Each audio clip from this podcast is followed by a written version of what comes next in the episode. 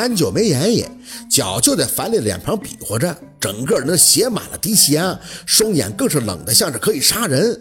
再配上他这一身黑衣，连帽扣头，只留出长发半遮脸的打扮，你想说不帅都不行。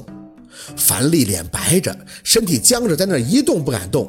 一旁的温琪早被烦得皱了眉头，见状刚要开口，就听着房门一响，一句女声直接传出：“这发生什么事儿了？”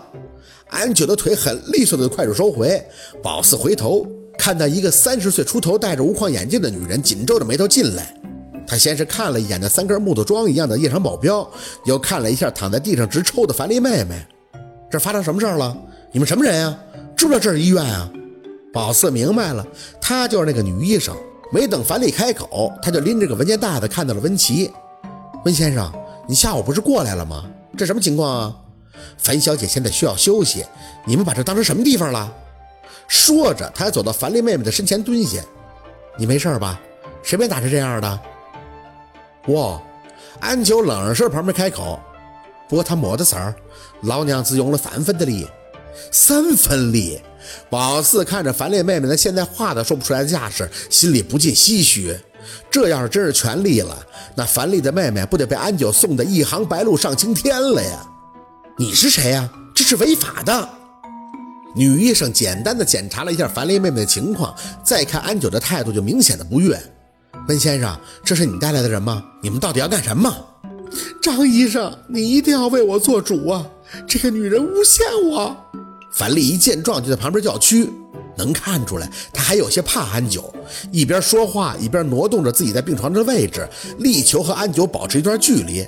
他他那个长胎记的，还有那个男人，他们都是来找茬的。张医生显然大晚上被招回来，心情也不太好。再说樊丽这告状的对象也错了呀，人家只是个医生，管谁找不着你茬呢？想着，就看着张医生皱着眉朝宝四身边走了走。当然，他不是奔宝四来的，只是看着宝四身前的温琪。温先生，下午我不都把情况跟你说了吗？你也了解了呀。温琪看着女医生，微微的沉了口气。我想问你，樊丽是今天被人撞的流产了，还是一星期以前孩子就没了？你是医生，你肯定清楚。当然是今天下午了。这张医生语气还挺笃定的。但镜片后那眼里一闪而烁的光，还是让宝四迅速的捕捉到了。他把手里的文件袋子递给温琪，所有的记录还有病历都在这儿，你可以看啊。说实话，这张医生的表现还真是挺淡定的。看来樊丽啊，真是找对人了，只是他得罪错了人而已。宝四要求得真相，则不需要看报告。温琪压着耐心打开病历翻腾，听着那张医生中规中矩地说着。今天送来以后，直接做的刮宫手术，出血量很大，所以我就不明白为什么还会有人来医院闹。患者现在最需要的就是静养和休息，你们不明白？说实在的，不信温琪能看懂什么？那玩意儿谁能看明白呀？张医生，你把这个报告给那个小姐看看，就是她生的事儿。樊丽又来上劲儿了，指着宝四就示意那医生赶紧给他上上课。张医生回头推了下眼镜，看着宝四。这位小姐，我虽然不知道你是出于什么目的来找茬的，但站在医患关系的角度上讲，我有责任保护好我的患者。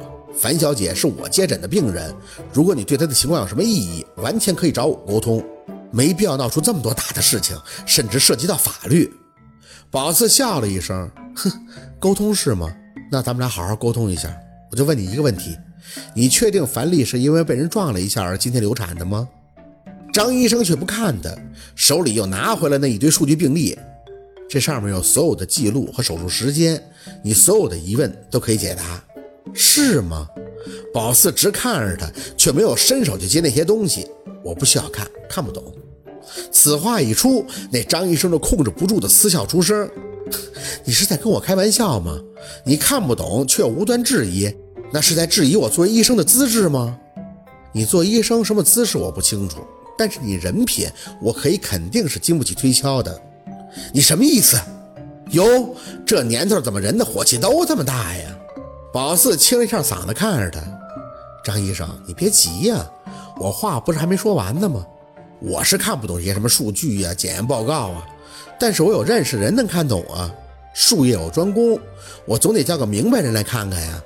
你找谁呀？我告诉你。樊丽有些着急，刚要说什么，就看这个张医生很淡定的呵了两声：“呵呵，好啊，这个医院你认识的医生护士可以随便叫来，让他们看看我做的报告和病历以及用药有没有问题。”宝四扯嘴角，一个笑脸对着他：“我想麻烦的这个人啊，还真就不是你们医院的，他是我爸。你怎么说这么巧啊？我爸正好就是个妇科医生。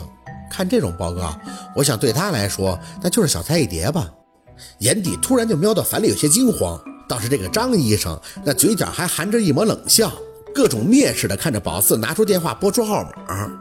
其实说真的，真不想给夏文东打电话，但这事儿宝四觉得能起到最好效果的，那也就是夏文东了。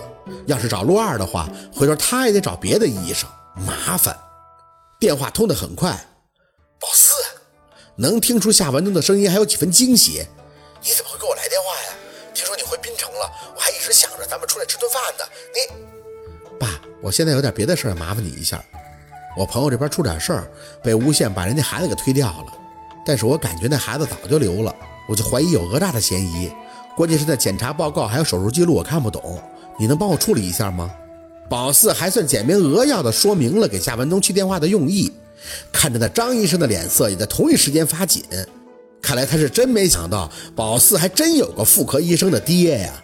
关于夏文东的态度，那自然不需宝四多说，他本身就怀揣着对他的一份歉意。听完以后，随即应道：“在哪家医院？我现在可以过去。如果有疑惑，可以送到我这儿检查呀。”说了这家医院的名头，那应该不用那么麻烦。我把这些报告给你拍下来，你看看，实在不行再做检查。